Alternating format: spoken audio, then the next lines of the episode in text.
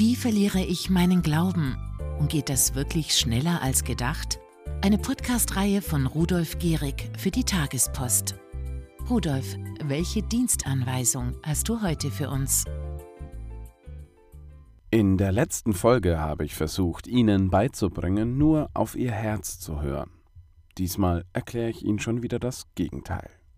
Sie können Ihren Glauben nämlich auch verlieren, wenn Sie ausschließlich Ihrem Verstand vertrauen.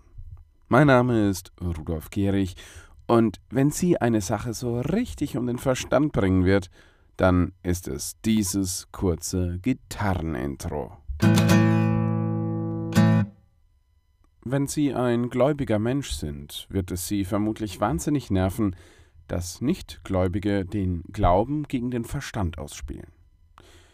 Glauben heißt nicht wissen, wirft man ihnen höhnisch an den Kopf und führt dann aus, warum ausgerechnet die Kirche ein Feind der Wissenschaft sein soll. Wir wissen natürlich, dass das Quatsch ist. Wir wissen auch, dass Glaube und Verstand sich nicht ausschließen. Im Gegenteil, das Christentum legt sogar großen Wert darauf, dass seine Anhänger nicht blind einer Ideologie folgen, sondern auch ihren Verstand benutzen, um Gott zu suchen und zu erkennen. Nehmen wir das doch mal als Basis. Wenn Sie die anderen bisherigen Folgen meines Podcasts gehört haben, dann werden Sie auch festgestellt haben, dass theoretisch alles dazu führen kann, den eigenen Glauben kaputt zu machen, wenn man es nur doll genug übertreibt. So funktioniert das auch hier. Wenn Sie Ihren Verstand benutzen, wenn Sie Ihren Glauben nicht nur fühlen, sondern auch verstehen wollen, dann bekommt er eigentlich ein festes Fundament. Wenn Sie jenes Fundament aber einreißen wollen, dann fokussieren Sie sich nur auf ein paar bestimmte Bauelemente Ihres Glaubens, wie zum Beispiel ausschließlich auf die Gefühle, wie wir in der letzten Folge gesagt haben, oder eben ausschließlich auf Ihren Verstand. Wenn Sie nur noch Ihrem Verstand trauen, dann sorgen Sie dafür, dass Sie alles entmythologisieren, was Ihrem vorgeblichen Intellekt widerspricht. Entzaubern Sie Gott. Es gibt keine Geheimnisse mehr. Die Selbstauskunft Gottes, dass er ein Gott in drei Personen sei, kommt Ihnen seltsam vor? Na, dann werfen Sie den Dreifaltigkeitsglauben doch einfach über Bord. Sie glauben nicht mehr an die Jungfrauengeburt, weil ihnen eine Pastoralreferentin mit Doppelnamen mal erzählt hat, dass es bestimmt nur ein Übersetzungsfehler war und ja eigentlich junge Frau heißen sollte? Na gut, dann weg damit. Verhalten Sie sich arrogant gegenüber Menschen, die sich ihren Kinderglauben noch bewahrt haben.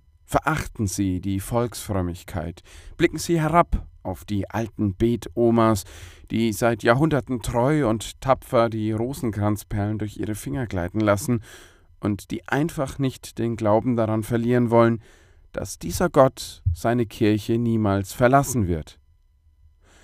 Zeigen Sie aber auch jenen Menschen Ihre Verachtung, die von Gott berührt worden sind, die einst über die Gefühlsebene zum Glauben gekommen sind tun sie all das als Schwärmerei und Gefühlsduselei ab, alles, was ihre Emotionen ansprechen könnte.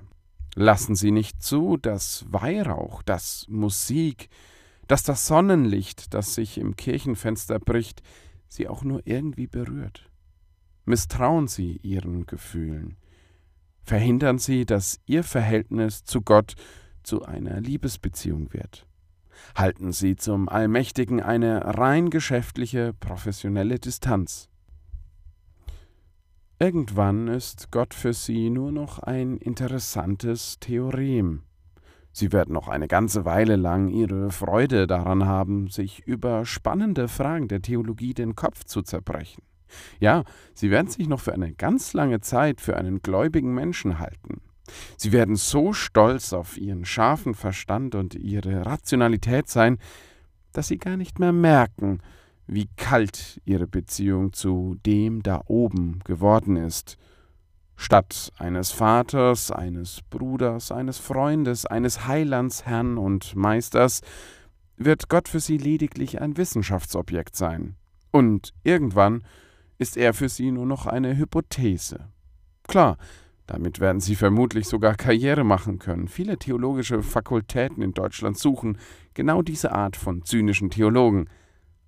Aber Ihren Glauben, den werden Sie verlieren. Und Sie werden vermutlich sogar noch stolz darauf sein.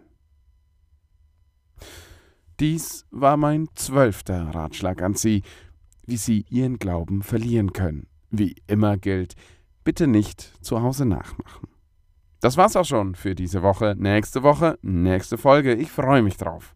Machen Sie es gut und vor allem bleiben oder werden Sie katholisch. Ihr Rudolf Gehrig. Wenn euch der Podcast gefallen hat, abonniert uns gerne auf den gängigen Kanälen. Außerdem ist die neue Ausgabe der Tagespost da. Wenn ihr die Tagespost kennenlernen möchtet, besucht uns auf die-tagespost.de. Die-tagespost.de. Den Link findet ihr auch in den Show Notes. Vielen Dank fürs Zuhören und bis zum nächsten Mal.